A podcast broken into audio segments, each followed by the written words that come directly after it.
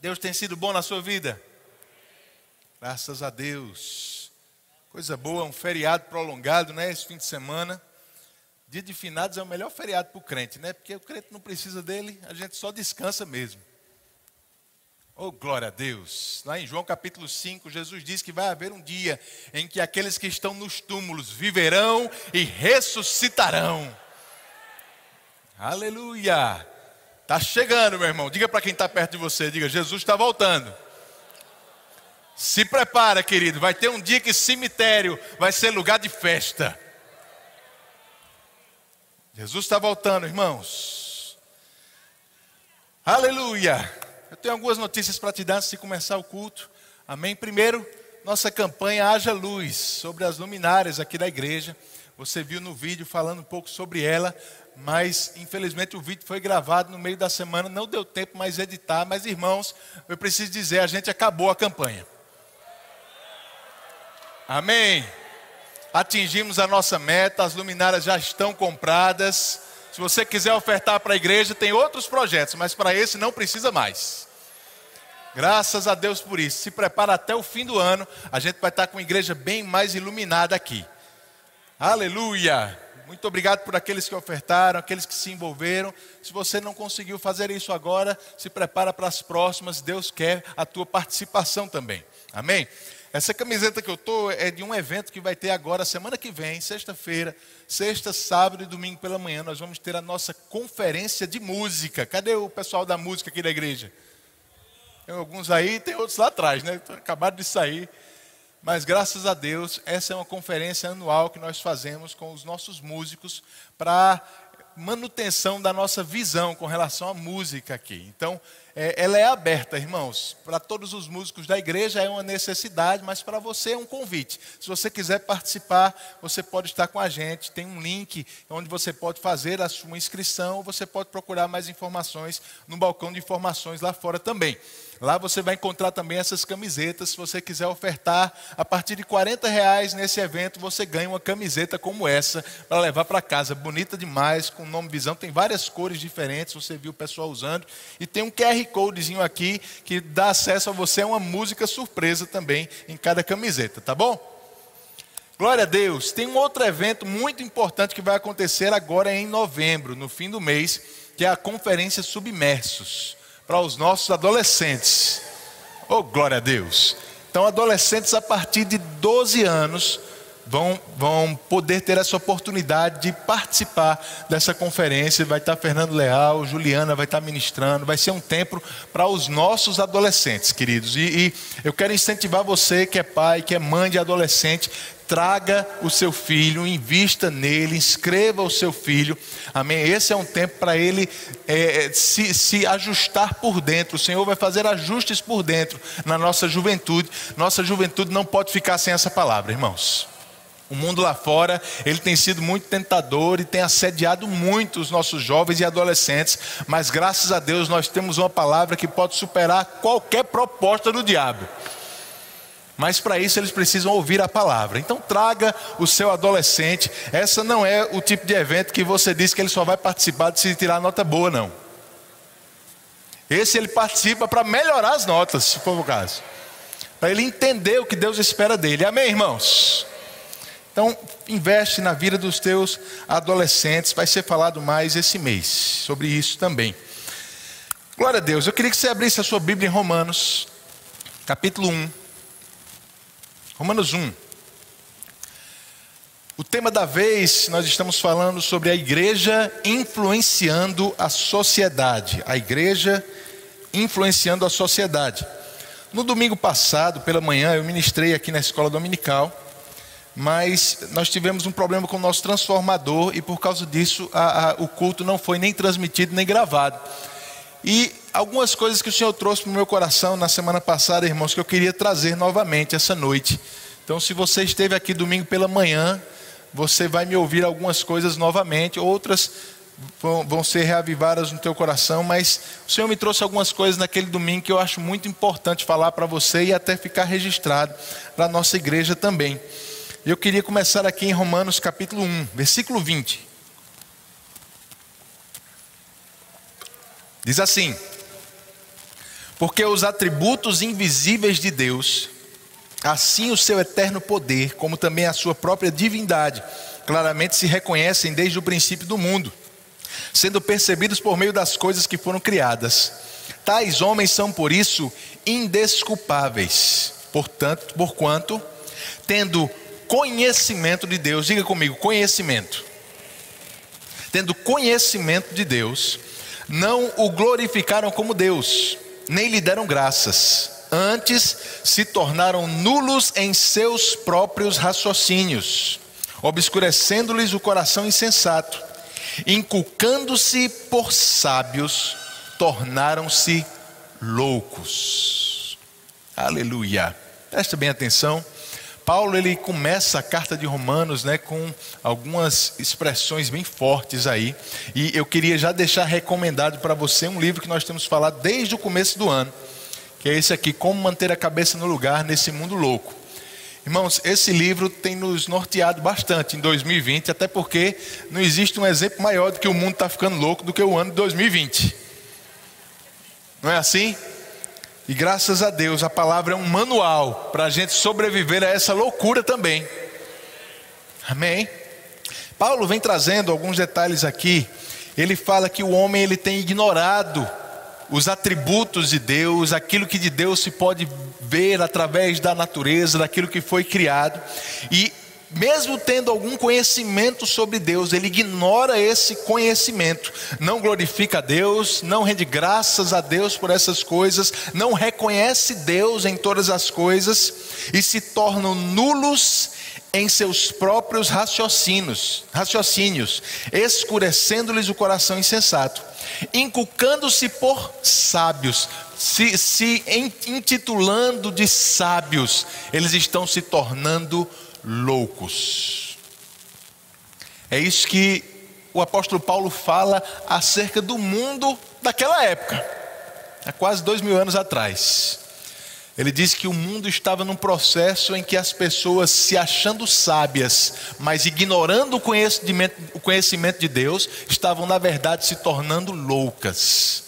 Amém? A loucura do mundo. Lá em Provérbios, Salomão já tinha falado um pouco sobre isso. Em Provérbios 1, 7, ele diz que o temor do Senhor é o princípio do saber, ou o princípio da sabedoria, mas os loucos desprezam a sabedoria e o ensino. Desprezar o conhecimento de Deus, desprezar a sabedoria e o ensino da palavra de Deus, vai fazer uma pessoa se enveredar por um caminho de loucura. Amém? Por mais que ele esteja achando-se sábio aos próprios olhos, por mais que ele esteja se intitulando por sábio, por independente de Deus, alguma coisa assim, esse caminho, a Bíblia diz, é um caminho de loucura.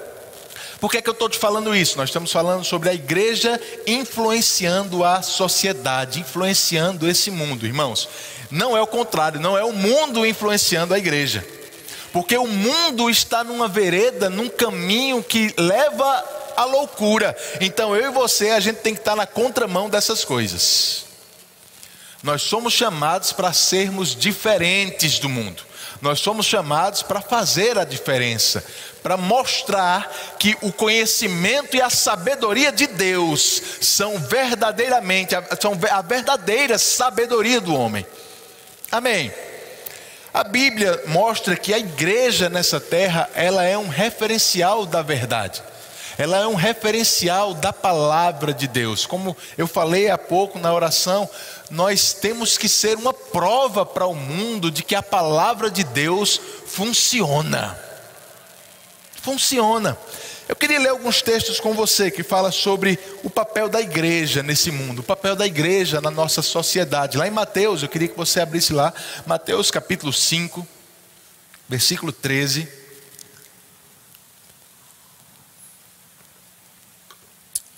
Texto bem conhecido nosso, lá em Mateus 5,13, diz assim: Jesus falando, Vós sois o sal da terra, diga sal. Vós sois o sal da terra. Ora, se o sal vier a ser insípido, como lhe restaurar o sabor? Para nada mais presta, senão para lançado fora, ser pisado pelos homens. Vós sois a luz do mundo. Diga luz. Vós sois a luz do mundo. Não se pode esconder a cidade edificada sobre um monte, nem se acende uma candeia para colocá-la debaixo do alqueire, mas no velador, e alumia a todos os que se encontram na casa. Assim brilhe também a vossa luz diante dos homens. Repita comigo, diga: diante dos homens para que vejam as vossas boas obras e glorifiquem a vosso Pai que está nos céus. Aleluia. Então, irmãos, Jesus ele chama a igreja de sal da terra e luz do mundo. Sal da terra e luz do mundo, figuras bem claras para aquele tempo. O sal, naquela, naquela época, que Jesus falou essas coisas, ele tinha até mais características ou um uso maior, mais abrangente do que tem hoje. Não haviam geladeiras naquela época, é, naquela época, então o sal era bastante usado para preservar alimentos. Preservar, como ainda se faz hoje em pequena escala, mas o sal era amplamente usado para preservar alimento também era usado para dar sabor, como é hoje também, como um tempero para os alimentos, e era usado também para fertilizar o solo preservar, dar sabor e fertilizar, tornar o, solo frutífero. Jesus ele está usando essa ilustração, essa figura do sal para nós como igreja. Como igreja nessa terra, nós somos chamados para preservar esse mundo, para que esse mundo não caia nas mãos do diabo de forma completa, porque existe ainda uma influência de Deus nessa terra que somos eu e você preservar esse mundo, dar sabor a esse mundo e também para tornar esse mundo ainda frutífero, fértil. Amém, queridos? Esse é o papel do sal, e o sal ele não pode perder o seu papel, senão essas características são perdidas também. O mundo ele não vai ser preservado, o mundo ele não vai ser frutífero. Mas Jesus também fala que nós somos a luz do mundo a luz, aquela que clareia o ambiente, aquela que dá direção, que traz clareza, que traz visão, que traz um norte para as pessoas. Eu e você somos a luz desse mundo. O próprio Jesus também é chamado no Evangelho de João como a luz do mundo. Ele era a luz do mundo, a luz do homem. Amém. Mas é interessante, querido, o, o que ele fala acerca da luz nos versículos 15 e 16 porque Jesus mostra claramente que essa luz, ela não foi trazida ou colocada no mundo para brilhar só para ela mesma.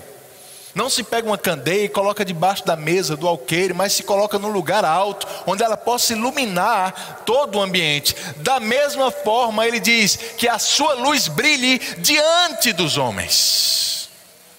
Diante dos homens. Ei, eu e você fomos chamados para brilhar diante desse mundo. Nós não fomos chamados, irmãos, para sermos crentes 007. Você sabe o que é um crente 007?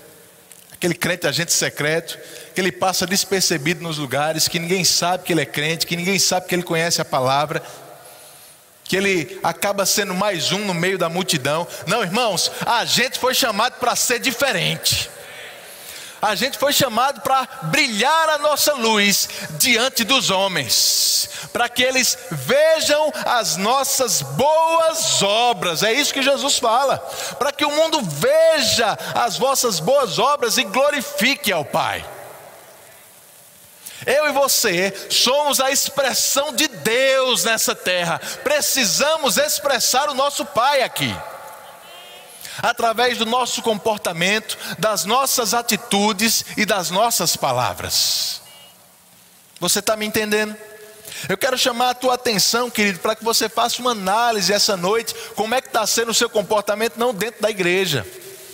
Dentro da igreja, a gente precisa mesmo ser parecidos uns com os outros, porque nós temos todos os mesmos objetivos. A gente aqui está tá nadando na mesma direção, mas lá fora a gente nada contra a corrente. Eu quero saber como é que está o teu comportamento lá fora. Você está deixando a corrente te levar ou você está fazendo um esforço para ser diferente? Oh glória a Deus! Assim brilhe a vossa luz diante dos homens, para que eles vejam as vossas boas obras. Lá em Filipenses 2, Você não precisa abrir, o pessoal da mídia vai colocar aqui para gente. A partir do versículo 14, na nova versão transformadora, NVT, Paulo ele diz assim, Filipenses 2,14: Façam tudo sem queixas e nem discussões, de modo que ninguém possa acusá-los. Levem uma vida pura e inculpável como filhos de Deus, brilhando como luzes resplandecentes no mundo de gente corrompida e perversa. Aleluia! Olha só, ele diz para a gente brilhar como luzes resplandecentes a nossa luz brilhando no meio de uma geração incrédula e pervertida, como diz a versão revista e atualizada. Mas como é que isso vai acontecer? Levando uma vida pura e inculpável. A maneira número um que a Bíblia diz que a nossa luz vai brilhar lá fora é através do nosso comportamento diferente. É através de uma vida de santidade, é através de uma vida consagrada ao Senhor, como a gente estava orando aqui ainda há pouco, nos consagrando a Ele. Essa vida consagrada, irmãos, lá fora vai ser diferente do que o mundo está acostumado a ver. A gente foi chamado para ser diferente. Romanos 12, Paulo diz para a gente não nos conformar com esse mundo, não, nos, não ter a mesma forma que esse mundo. Temos que ser diferente, falar diferente, se comportar diferente, agir e pensar diferente, sermos luz no meio das trevas. Nossa linguagem não é a mesma do mundo. Nossos objetivos não são os mesmos do mundo as nossas reações não são as mesmas que o mundo tem. Porque quando eles estão falando de pandemia, a gente está falando de saúde divina. Quando eles estão falando de crise, a gente pode falar de prosperidade, de vida abundante. Quando eles falam de, de falta de, de esperança, irmãos, nós temos uma bendita esperança. Não dá para ser igual ao mundo. Agora, com o nosso comportamento diferente, com a nossa maneira de viver, a gente vai ser diferente, a gente vai se destacar. E muitas vezes esse destaque vai ser mal visto pelo mundo. Muitas vezes esse agir diferente vai ser motivo de crítica lá fora. As pessoas vão te chamar de fanático, de religioso, de doido. Bem-vindo ao maior manicômio do mundo. Jesus disse: Olha, o discípulo não pode ser maior do que o mestre. Se perseguiram a mim, vão perseguir você também. Mas para isso, o discípulo tem que agir como mestre, tem que se comportar como mestre. Se ele for igual aos outros, ele vai passar despercebido. Mas eu e você fomos chamados para ser diferente para se destacar mesmo, nem que seja para as pessoas nos chamarem de fanáticos, de extremistas. Irmãos, eu quero que as pessoas digam que eu sofri uma lavagem cerebral pela palavra de Deus. Porque o Evangelho é loucura para quem se perde, mas para nós é o poder de Deus, é o poder de Deus. A parte boa, queridos, é que quando você se comporta dessa forma, quando você tem uma palavra da parte de Deus o tempo todo, quando você não está repetindo as preocupações do mundo, quando você não está agindo da forma que o mundo age, as pessoas vão ver em você um referencial diferente. E eu vou te dizer: no dia do aperto, sabe quem é que eles vão procurar? O doido. Porque é o doido que pode fazer uma oração e curar, é o doido que pode orar para aliviar as pressões, é o doido que diz que dorme a noite toda sem se preocupar. Eles vão querer ter o que a gente tem, mas para isso a gente tem que mostrar o que a gente tem. Temos que ser diferentes, irmãos. Temos que parar de passar despercebidos onde a gente anda, no nosso trabalho, na nossa família, engolindo que as pessoas falem qualquer coisa contra a nossa vida. Não é para você ficar trocando briga, discutindo, mas irmãos, eu não aceito, não aceito palavra de incredulidade sobre a minha vida. Eu sou da fé. Quando fala, não, está todo mundo pegando essa doença, eu não vou pegar. Me recuso a aceitar palavras de incredulidade sobre a minha vida. A crise vai pegar todo mundo, eu não vou ser pego por essa crise. Não fique calado quando as pessoas falarem incredulidade a seu respeito, não, irmão. Ouse ser diferente. 1 Timóteo capítulo 3, eu vou pedir para o pessoal colocar aqui também para a gente ganhar tempo. No versículo 15, diz assim: 1 Timóteo 3,15: Para que se eu tardar, fique cientes de como se deve proceder na casa de Deus, que é a igreja do Deus vivo, coluna e baluarte da verdade coluna e baluarte da verdade. A igreja é aquela que sustenta a verdade da palavra de Deus. Sustenta a verdade. Sabe, irmãos, um dos maiores problemas dessa geração, de, desse mundo enlouquecido, é a falta de uma verdade absoluta. O mundo não reconhece mais verdades absolutas. O que é verdade para um pode deixar de ser verdade para o outro. Cada um estabelece para a sua própria vida o que é certo e o que é errado. Isso é o maior perigo que a gente pode correr. É claro, irmãos, que nós podemos ter opiniões diversas sobre alguns assuntos, mas existem princípios e verdades estabelecidos na palavra que não carecem de opinião para ser verdade. O que a palavra fala é verdade, independente do que eu e você pense ou não sobre isso. O que o mundo tem feito lá fora é relativizando a verdade. É dizendo que antes o que era comum e aceito por todo mundo, agora não é mais, não precisa mais. Não, não é bem assim. Não, nasceu homem, não, não, não é bem assim não. Ele decide depois. Casamento, não, casamento é uma coisa boa, mas não é para todo mundo não. Não é todo mundo que foi feito para ter uma mulher só, não. Eles podem ter várias. Casamento nem funciona, é melhor nem casar. Divórcio está ficando normal.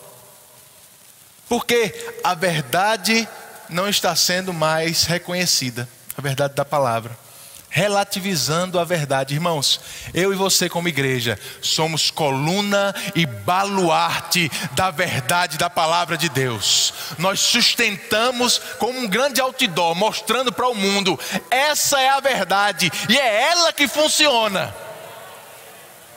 Mas sabe como é que isso vai acontecer? Quando ela estiver funcionando na nossa vida. Quando o nosso comportamento a nossa maneira de viver, mostrar para o mundo que o que eles estão relativizando, que o que eles acham que pode ou não funcionar, funciona sim, porque está funcionando na minha vida, pode funcionar na vida dos outros. É a verdade da palavra de Deus. O diabo ele sabe que quando a igreja anda na prática da palavra, essas narrativas que ele está colocando lá fora são desfeitas. São desfeitas, porque nós provamos, nós podemos provar para o mundo que casamento funciona, que família é projeto de Deus, que homem e mulher são distintos, plano de Deus, projetados por Deus, que existe um comportamento digno do Filho de Deus, e esse comportamento é que é aprovado pelo Senhor, e o que é diferente disso é reprovado por Ele. A gente não pode relativizar essas coisas, irmãos. Eu quero te chamar, querido, para tomar o teu lugar nesse fundamento da verdade, nessas colunas que nós somos. Nós não podemos enfraquecer nisso. Não podemos enfraquecer. 1 Pedro capítulo 2, versículo 11. 1 Pedro 2,11 diz assim: Amados, exorto-vos como peregrinos e forasteiros que sois, a vos absteres das paixões carnais que fazem guerra contra a alma, mantendo exemplar o vosso procedimento no meio dos gentios, para que naquilo que falam contra vós outros, como de malfeitores, observando-vos em vossas boas obras, glorifiquem a Deus no dia da visitação. Aleluia! Que texto maravilhoso, irmãos. Pedro está falando algo muito parecido com o que a gente acabou de ler lá em Paulo. E ele diz assim lá em Filipenses: ele diz, Nós somos peregrinos e forasteiros. Isso me lembra uma coisa, lembra a você uma coisa: nós não somos daqui nem viemos para ficar. Jesus disse: eles não são do mundo, como também eu não sou do mundo. Nós não somos desse mundo, estamos passando um tempo aqui, e por causa disso a gente não pode se comportar como o mundo. A gente não pode amar a esse mundo. Em 1 João capítulo 2, João diz que aquele que faz a vontade de Deus, ele permanece eternamente, mas a, a, as coisas, as obras do mundo, a concupiscência da carne, a concupiscência da vida, a, a soberba da vida, a concupiscência dos olhos, essas coisas passam junto com o mundo. Passam mas eu e você fomos chamados para viver eternamente. Nós estamos de passagem aqui, irmãos, mas nessa passagem, essa passagem tem um objetivo para a nossa vida. Pedro diz aqui no versículo seguinte, no versículo 12, que o nosso procedimento deve servir de exemplo, mantendo exemplar o vosso procedimento. Ei, as pessoas têm que olhar para mim e para você, têm que olhar para a nossa vida e querer ser como a gente é. Mantendo exemplar, nós somos um exemplo, um modelo, um padrão a ser seguido pelo mundo. Eu e você somos o outdoor do reino de Deus lá fora a propaganda do reino de Deus e que ele funciona, para que, observando-vos em vossas boas obras, mais uma vez, irmãos, nós somos chamados para essa terra para que o mundo olhe para a nossa vida, para que a gente seja aquela candeia brilhando lá fora, mostrando a diferença que a palavra faz na vida de uma pessoa. Você está me entendendo até aqui? Existem, queridos, muitos comportamentos que têm sido distorcidos pelo mundo. Muitas verdades da palavra, princípios bíblicos que têm sido distorcidos pelo mundo. Mas eu queria enfatizar essa noite dois deles, que eu acho que são bastante importantes e propícios para esse tempo. O primeiro é esse que eu já estou abordando, sobre família, casamento. Irmãos, crente não casa pensando na possibilidade de divórcio. Divórcio não é uma possibilidade que deve estar diante da gente quando a gente pensa em casamento. A gente casa para ficar com aquela pessoa para o resto da nossa vida aqui na terra. Amém. Família é um projeto de Deus, casamento é um projeto de Deus para mostrar para mim e para você como é o nosso relacionamento com Ele também. Porque Jesus compara, a palavra compara o relacionamento de homem e mulher com a igreja e Cristo. A forma como Deus resolveu nos ensinar sobre o nosso relacionamento com Ele foi nos chamando de filhos e Ele de pai. Para que a gente tenha a nossa família como uma figura do que Ele está querendo dizer. Então, se a família não funcionar bem, a nossa imagem do nosso relacionamento com Deus não vai ser correta também. Você está me entendendo? Agora o mundo prega, irmãos, como eu te falei, que casamento não é mais para todo mundo, que, que é melhor mesmo nem casar, que se casar não tem problema e não der certo, separa, casa de novo, separa, casa de novo.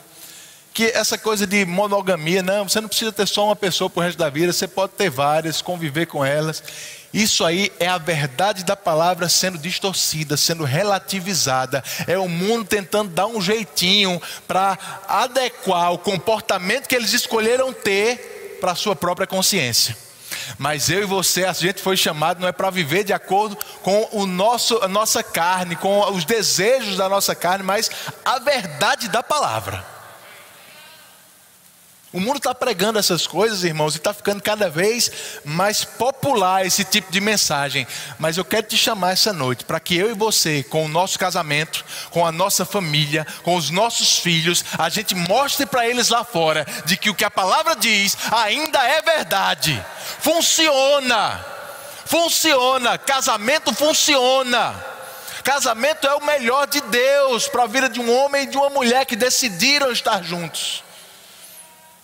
Uma família pode viver em harmonia, em paz, bem estruturada. A palavra diz que pode, eu aceito e vou querer isso para mim, nada menos. Aleluia. Entenda isso, irmãos. Eu vou dizer algo para você, para chocar mesmo você, mas queira que a sua família seja motivo de inveja lá fora. As pessoas olhem para a sua família e queiram ter uma família como você tem. Queiram ter um casamento como o seu. Para que eles vejam as vossas boas obras e glorifiquem ao nosso Pai. Porque se funciona na nossa vida é por causa da palavra, é por causa do nosso Deus. Ninguém que tem uma família destruída vive feliz, querido. Ele pode ter uma, uma, uma máscara de alegria, mas por dentro não está certo. Ninguém que tem casamentos destruídos vive uma vida feliz. Por dentro eles querem saber como fazer dar certo, como fazer funcionar. E eu e você, a gente tem o segredo para essas coisas. A gente só precisa deixar isso mais claro. Nossa vida deve ser uma vitrine da palavra.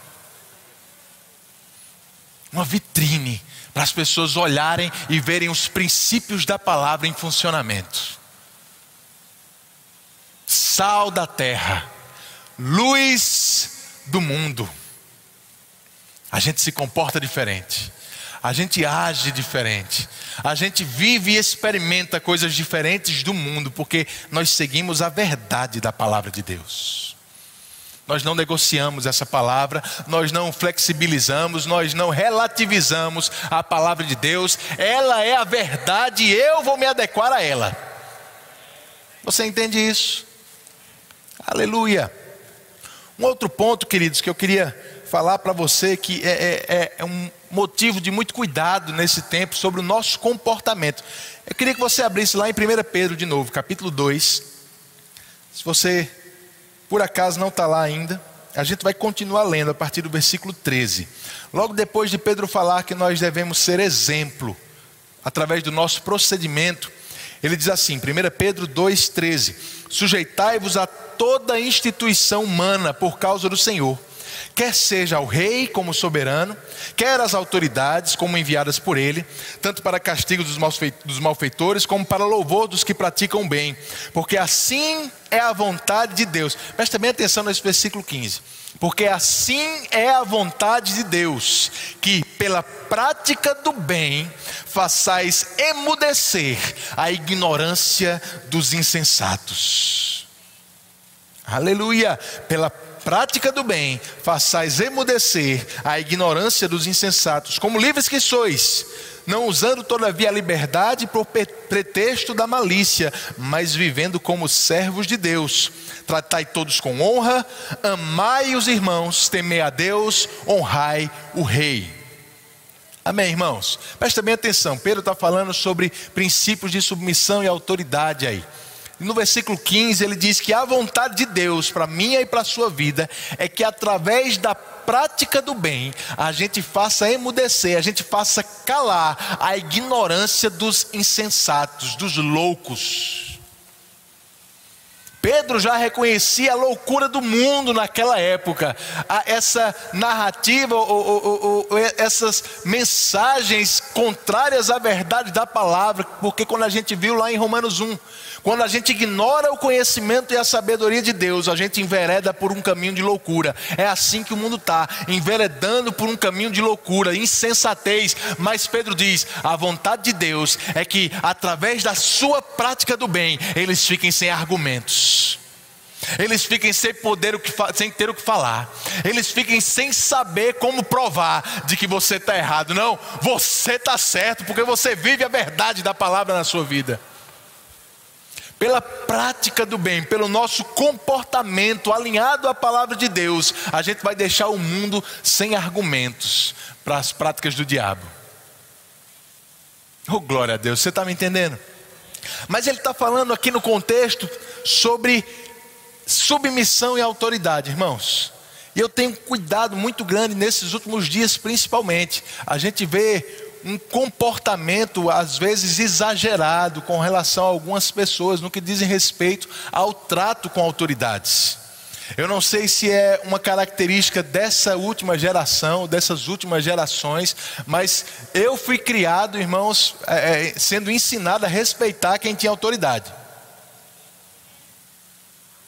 Eu fui criado não só pelos meus pais, mas até na escola. A gente era ensinado assim, a respeitar quem estava em algum lugar de autoridade. Mas me parece, às vezes, vendo o mundo de hoje, que as pessoas perderam os limites.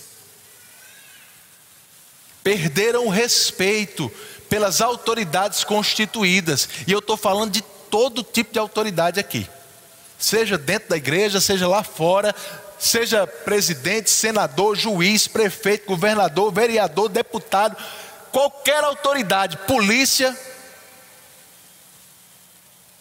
Quando Pedro está falando aqui, ele fala de uma forma muito generalizada. Ele diz ao rei e às autoridades estabelecidas.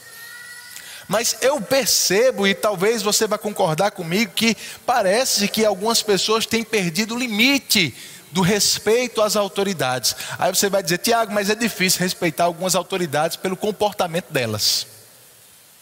Alguns comportamentos de autoridades têm dado margem para pessoas desrespeitarem elas. Será que é isso que a Bíblia fala? Eu queria ler com você algumas passagens rapidamente aqui. Eu vou pedir para você não abrir, só para ser mais rápido. O pessoal vai colocar aqui no telão. Mas lá em 1 Samuel, capítulo 16, né, Davi ele estava sendo levantado, ungido por Samuel. E no versículo 13 diz assim: 1 Samuel 16, 13: Tomou Samuel o chifre de azeite e ungiu ungiu no meio dos seus irmãos, e naquele dia em diante o Espírito do Senhor se apossou de Davi. Então, então Samuel se levantou e foi para Ramá. Versículo 14 diz: Tendo-se retirado de Saul o Espírito do Senhor, da parte deste um espírito maligno o atormentava. Olha a situação aqui. Deus havia rejeitado Saul por causa das suas atitudes, do, seus, do seu comportamento. E agora ele ungiu Davi. A Bíblia diz que o Espírito do Senhor se apossou de Davi, e esse Espírito que, que estava sobre Saul saiu dele, a ponto de ele agora ser influenciado por espíritos demoníacos. Mas Saul continuava sendo rei. Deus estava num plano de processo de transição aí do, rei, do reinado, mas Saul continuava sendo rei. E você conhece a história. Saul, algum tempo depois, começa a perseguir Davi. Começa a persegui-lo, levantando seus exércitos contra ele. Mas Davi, em duas ocasiões, ele teve oportunidade de ferir Saul. Ele teve oportunidade de se levantar contra Saul. E é interessante, irmãos, lá em 1 Samuel 24, essa primeira oportunidade, a Bíblia diz que eles estavam lá numa caverna e ele tinha toda a chance que ele poderia para matar Saul, mas ele escolheu não fazer isso. E a Bíblia diz que além de não fazer, ele também conteve os seus homens e não lhes permitiu que se levantassem contra Saul. Olha que interessante isso. Conteve os seus homens e não lhes permitiu que se levantassem contra Saul. E uma expressão que a gente vê Davi repetindo três vezes nesses processos era: Eu não vou levantar a mão contra o ungido do Senhor. Ora, Saul não estava mais ungido. A gente acabou de ver no capítulo 16, o Espírito de Deus já tinha saído dele já tinha deixado, já estava sobre Davi, ele estava sendo atormentado por demônio.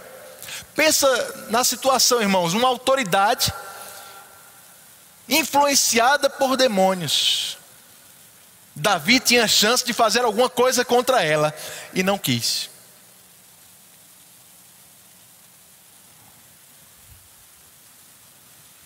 Eu quero chamar a tua atenção e a gente vai ver mais alguns textos sobre isso, irmãos. A Bíblia nos instrui a respeito de respeitar e honrar autoridades. E isso deve ser uma verdade e deve ser um princípio que nós devemos seguir, até mesmo quando essas autoridades estão erradas. Entenda isso. Eu não estou dizendo que a gente não pode discordar das ações, discordar das atitudes, afinal a gente vive numa democracia e é a vontade do povo, é o governo do povo que é estabelecido. Nós devemos saber como demonstrar aquilo que nós queremos, como levantar algumas bandeiras de princípios que nós estamos entendendo que são corretos e, e mostrar aquilo que é errado, mas isso nunca deve ser feito de forma que per, que percamos o respeito pela autoridade. A gente pode falar das atitudes, a gente pode falar dos erros, a gente pode mostrar onde está errado, mas nunca perder o respeito. Eu não estou falando de partido aqui, irmãos, estou falando de direita, esquerda, de partido nenhum. Eu estou falando que se é autoridade, tem que ser respeitada até quando está errado. Davi podia ter matado, Saul estava tentando matar Davi, irmão. Você entende isso? Tem algo pior que pode ser feito contra alguém do que tentar matá-lo. Mas ele disse: Eu não vou tocar no ungido do Senhor. Não é porque Davi, Saul estava ungido, é porque um dia ele já tinha sido. É porque ele já estava, ele já foi colocado no lugar de autoridade. E Saul não só não faz nada contra ele, mas aplaca a ira do seu próprio povo. Não estimula outros a fazerem, pelo contrário, acalma os outros. Olha, você não vai fazer isso. Isso acontece de novo no capítulo 26. Mais uma vez, lá no capítulo 26, Davi poupa a vida de Saul e impede que o servo dele, que queria matá-lo, mate também. Dizendo as mesmas coisas. Olha o que ele diz em 1 Samuel 26, 9. 1 Samuel 26, 9. Davi, porém, respondendo a Abisaí: Não mates, pois quem haverá que estenda a mão contra o ungido do Senhor e fique inocente? Quem é esse que estende a mão contra o ungido do Senhor e fica inocente? Mais uma vez, irmãos, Saul não era mais um ungido, mas ele havia sido. Ele era o rei, ele era a autoridade. A Bíblia diz que toda posição de autoridade foi constituída por Deus. Nem sempre a pessoa que está lá foi a que Deus planejou que estivesse, mas ele está numa posição que foi Deus que constituiu e a gente precisa respeitar essa posição. Não quer dizer que a gente não. Vou repetir isso para você não confundir o que eu estou falando. Não quer dizer que a gente não possa discordar das ações, apontar os erros, mas nunca perdendo o respeito. Nunca perdendo respeito. Abre comigo em Atos capítulo 23. Atos 23. Versículo 1. Atos capítulo 23, versículo 1. Diz assim: Fitando Paulo os olhos no sinédrio, disse: Varões e irmãos, tenho andado diante de Deus com toda boa consciência até o dia de hoje. Mas o sumo sacerdote Ananias mandou aos que estavam perto dele que lhe batessem na boca.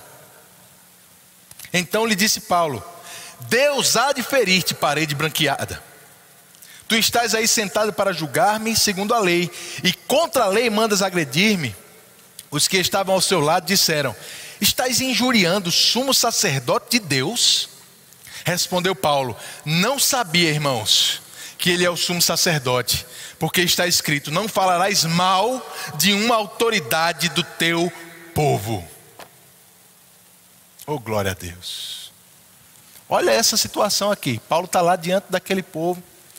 E o sumo sacerdote, aquela autoridade naquele lugar, manda uma pessoa ir lá e dar um murro na boca de Paulo. Paulo se levanta com ira, fala contra ele, critica aquela autoridade, mas as pessoas dizem: Ei, está sabendo não que ele é o sumo sacerdote. Sabe o que Paulo faz quando reconhece que aquele homem era autoridade? Pede desculpa. Diz: Olha, eu errei. O homem tinha mandado dar um murro nele. E ele pede desculpa. Oh, glória a Deus. Eu quero te mostrar, irmãos, que o, os princípios da palavra de Deus acerca desse assunto são bem mais firmes do que o que o mundo tem ensinado lá fora.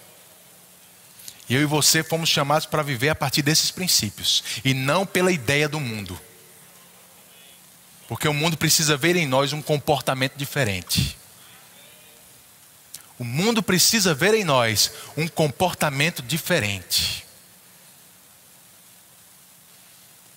A instrução da palavra pelas autoridades é ore pelas autoridades. Ore. Ei, Jesus disse para a gente orar até pelos nossos inimigos amar e orar pelos nossos inimigos. quanto mais pelas autoridades, mesmo quando elas estão erradas, Tiago. Eu não tenho que ficar entrando na minha rede social e descendo o pau nelas, não. Não. Porque isso é contrário à palavra. Você pode criticar as atitudes, as decisões, de forma respeitosa. Amém, irmãos? E isso vale para o presidente de direita, para o governador de esquerda, para qualquer pessoa. Quer você concorde ou não com as ideias dele, quer ele tome decisões ou não que você goste, você pode criticar as decisões, mas nunca a pessoa. Não desrespeite as autoridades. Querido, eu quero falar como pastor dessa igreja. Eu não quero ver membros desrespeitando autoridades nas redes sociais. Esse não é o exemplo que essa igreja vai dar para o mundo. Nós vamos mostrar um comportamento diferente. Nós vamos mostrar que é possível influenciar a política, influenciar as autoridades, fazer elas tomar as decisões certas, mas sem perder o respeito.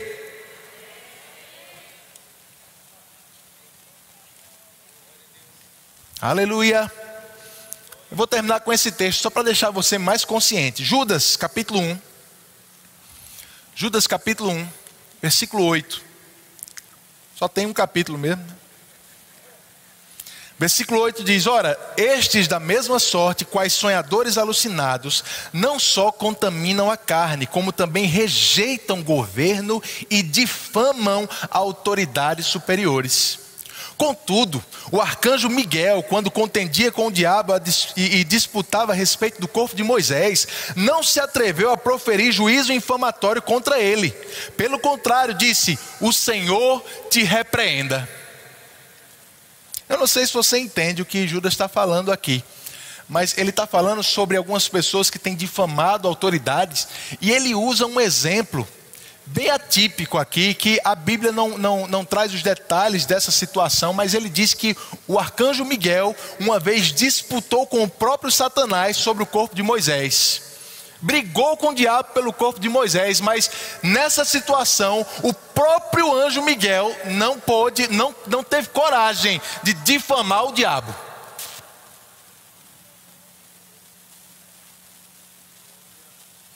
Ele disse: Deus te repreenda. Irmãos, se nem Miguel pôde falar contra o próprio diabo, como é que a gente tem coragem de estar falando contra autoridades nossas? Mesmo se elas estiverem erradas, existe um limite, queridos, que nós não podemos ultrapassar de respeito, de honra, a posição antes de tudo. Se nós perdermos esse limite, porque o mundo já está perdendo.